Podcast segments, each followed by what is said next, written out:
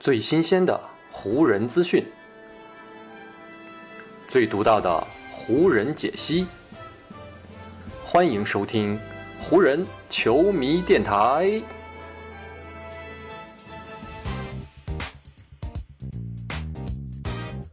北京时间四月二十四日，欢迎各位收听全新一期的湖人总湖人球迷电台。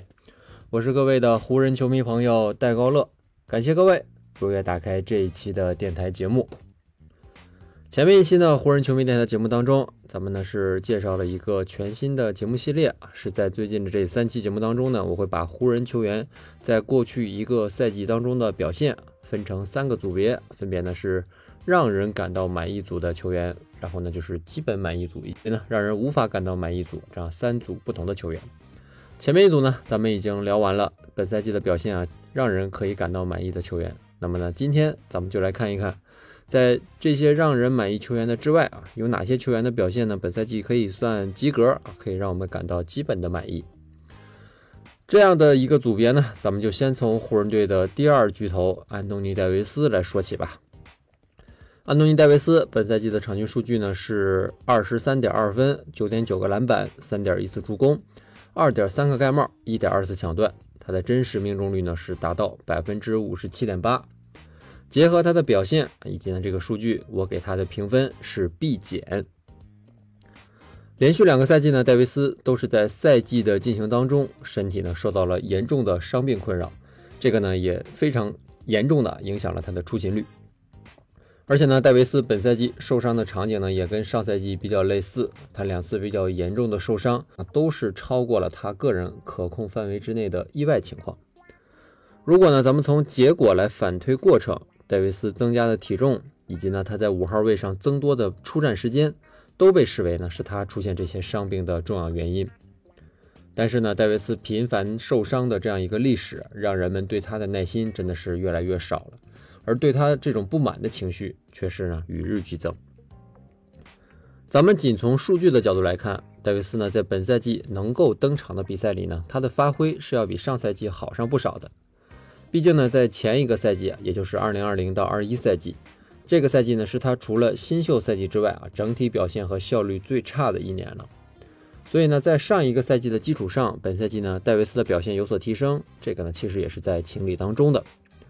同时，戴维斯在距离篮筐一米内的终结效率也是达到了个人职业生涯的新高。另外，他在五号位上出战的时间与比例更是达到了职业生涯第二高。而这个呢，也是戴维斯来到湖人之后啊，在五号位上出战时间最长的一个赛季。在防守端呢，戴维斯还是可以继续利用自己的脚步和长臂，竭力的弥补队友们在外线防守犯下的错误。而湖人队的防守效率呢，在戴维斯上场和他下场的时候啊，真的是呈现出两种截然不同的状态。只不过呢，上面这些咱们提到的戴维斯出色的表现，却无法持续且长久的出现在球场上，这个呢，才是最让湖人感到头疼的地方。最近这两个赛季啊，戴维斯累计出战的常规赛场次加起来呢是只有七十六场。加上呢，他的伤病开始越来越多的啊，出现在他的下半身，比如呢，他的膝盖、他的脚踝以及他的双腿，这些呢，对篮球运动员来说非常关键的部位上，这样的伤病情况也让人们对他的未来感到非常的担忧。不过呢，咱们如果换一个角度来看，如今的戴维斯呢，依旧还是一个只有二十八岁的篮球运动员，只要他能够保持身体的健康，他依旧是一位正处在自己巅峰期的一位球员。而且呢，他的天赋啊，明显也是在联盟的顶级水平以上的。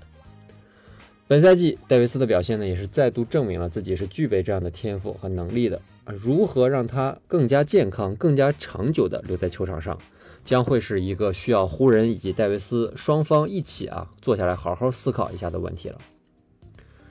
说完了戴维斯，咱们来看一看下下一位啊，基本让人感到满意的球员。这位呢，就是赛季中加盟湖人的韦恩·加布里埃尔。他本赛季的数据呢是场均六点七分，四点三个篮板，命中率呢是百分之五十点五，三分球命中率呢是百分之二十六点一。我给他的评价呢，最终是 B 啊。湖人队在赛季初构建阵容的时候呢，其实这支球队整体的锋线实力是非常薄弱的，因为呢，他们没有一位年轻的、身高臂长的。有运动能力的三 D 锋线球员，直到加布里埃尔的到来，湖人队的这段短板才总算呢是被加长了一点儿。虽然此前的几个赛季啊，加布里埃尔在联赛当中啊一直都是在各处流浪，也没有找到一个自己稳定的球队和定位。但是呢，在他用双向合同跟湖人队签约之后啊，加布里埃尔打出了他迄今为止啊表现最为出色的一段时间。也正因为如此啊，湖人队呢最终给加布里埃尔开出了一份正式的合同，从而呢是将他留在了球队的阵容当中。在湖人队这样一支啊以老将为主的队伍当中，往往呢是需要几位有活力的年轻人啊来为球队在场上提供额外的动力和这种精神感染力的。斯坦利·约翰逊和奥斯汀·里弗斯都很好的做到了这一点，而加布里埃尔在他到来之后呢，也是承担起了这方面的任务。而在战术层面上呢，加布里埃尔在对付那些有移动能力的大个子球员方面也是呢很有心得的。就算偶尔要去对抗传统的五号位中锋，他其实也是可以扛一扛的。不过，相对瘦弱的身板让加布里埃尔非常容易成为对手强壮锋线以及呢内线的攻击目标。加上呢，他又容易出现犯规，这些问题呢都在制约他在场上的贡献。另外呢，加布里埃尔的外线投篮也是不够稳定的，他无法持续的给球队带来贡献。所有的这些呢，其实都是过去他的老毛病了，在很长一段时间严重的限制了他的发展。所以呢，未来加布里埃尔能否把自己啊身上的这些短板补齐，将会是决定他与湖人队这支球队在未来啊能够一起走多远的一个关键因素。前面两位呢，咱们提到的都是内线和锋线的球员，下面一位呢也是内线球员，就是德怀特·霍华德。霍华德本赛季的场均数据呢是六点二分，五点九个篮板，他的命中率呢是百分之六十一点二，我给他的评分呢是 C。本赛季的霍华德呢已经不再是二零二零年帮助球队夺冠时期的那个霍华德了。作为湖人全队到最后为数不多在五号位上的选择，霍华德呢也无法保证自己啊持续且高效的在场上做出贡献以及输出。虽然霍华德在防守端的效率也是远远的不如2019到20赛季，但是呢，当湖人在裁掉小乔丹，并且呢，戴维斯遭遇严重伤病的那段时间当中，霍华德的存在是很好的弥补了球队内线的空洞的。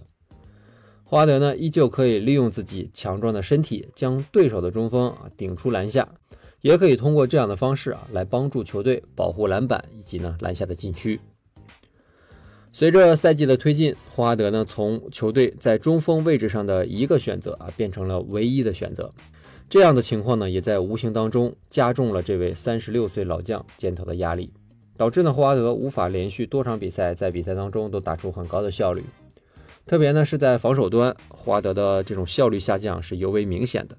他无法呢继续保持脚步移动的灵活，也无法呢很高效的扑到外线去干扰或者威慑对手的投篮。本来呢，湖人队当初在签下霍华德的时候呢，本意也是想让霍华德来担任第三号中锋的职责，在小乔丹以及安东尼戴维斯身后啊来打三号的中锋。所以呢，当赛季打到后半段啊，当小乔丹被裁掉，当戴维斯受伤，霍华德必须要承担一号中锋的职责时候呢，这个其实就是对他有太多的要求了。这件事情本身也说明湖人内部是存在着不小的问题的。所以呢，霍华德这个 C 的评分呢。也不完全是他个人的责任。下面一位评分可以达到 C 的球员呢，也是赛季中途加盟球队的一位救火球员，他呢就是后卫奥古斯丁。奥古斯丁本赛季加盟湖人之后，场均可以为球队贡献五点三分，同时呢他有百分之四十二点六的三分命中率。之所以湖人要引进奥古斯丁，一个很重要的原因，那就是呢在赛季当中，湖人队做出了一笔交易，将球队的老将拉琼隆多给送走了。这样的一笔交易呢，是让湖人队在外线少了一个传统的持球点。虽然湖人队拥有詹姆斯和威少啊这两个非常不错的进攻发起点，但是呢，湖人队也需要啊在这两位球星的身边安插另外一个组织点。这样一来呢，既可以分担两位巨星肩头的组织压力，同时呢，也可以给第二阵容的进攻注入火力。奥古斯丁的特点呢，让他非常适合这个位置。这位后卫呢，拥有比联盟平均水准啊是要稍高一点的传球能力。所以呢，在面对一些场上的基本场面的时候呢，奥古斯丁基本可以应对自如。加上呢，他还有超过四成的三分球命中率啊，这对于缺少外线火力的湖人来说，奥古斯丁都是球队非常不错的一个补充。但是呢，在防守端啊，巨大的短板和缺陷，让奥古斯丁职业生涯很长一段时间，绝大多数时刻都只能承担一个替补控卫的责任。虽然奥古斯丁的报名身高是有一米八五，但是呢，如今 NBA 后场球员的平均身高啊，早就已经不再是当年那个水平了。所以呢，这样的水涨船高，更是让奥古斯丁这种身高上的劣势被显露了出来。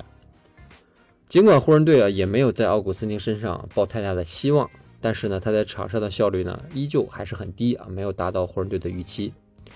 所以呢，湖人队签下他的这笔行动，以及奥古斯丁后续拿出来的表现。也只能算是无功无过吧，能够说让人基本满意，已经算是对奥古斯丁很高的一个评价了。最后一位啊，在基本让人满意组的球员呢，也是一位后卫，他就是埃弗里布拉德利。他本赛季的场均数据是六点四分，零点九个抢断，同时呢，他的三分球命中率是有百分之三十九。所以呢，我给布拉德利本赛季的一个评分是 C 减。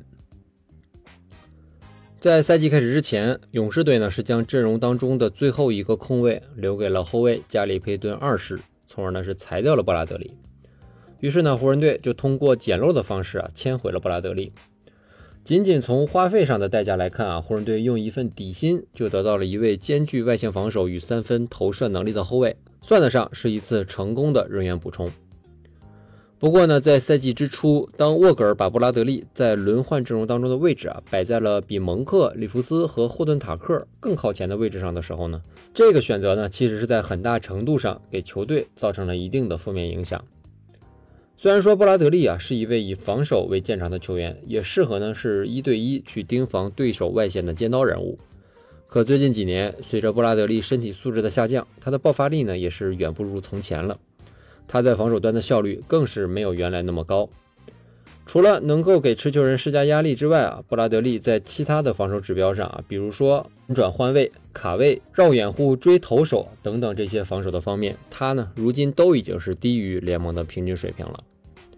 所以呢，回头再看啊，湖人给布拉德利更加合适的一个角色定位，应该呢是像艾灵顿或者是像贝兹摩尔那样。在对手的阵容当中有需要重点去对付以及呢针对的球员时，再将布拉德利派上场。可是呢，沃格尔从一开始就安排布拉德利打首发，每场呢都给他超过二十分钟的上场时间。在这样的出场时间当中呢，布拉德利就会变得不够稳定，同时呢他的表现也无法真正的很好的预计了。这个其实呢也不完全都是布拉德利的错误。沃格尔作为球队的主教练，本就不应该让布拉德利去承担这么多他无力去承担的任务了。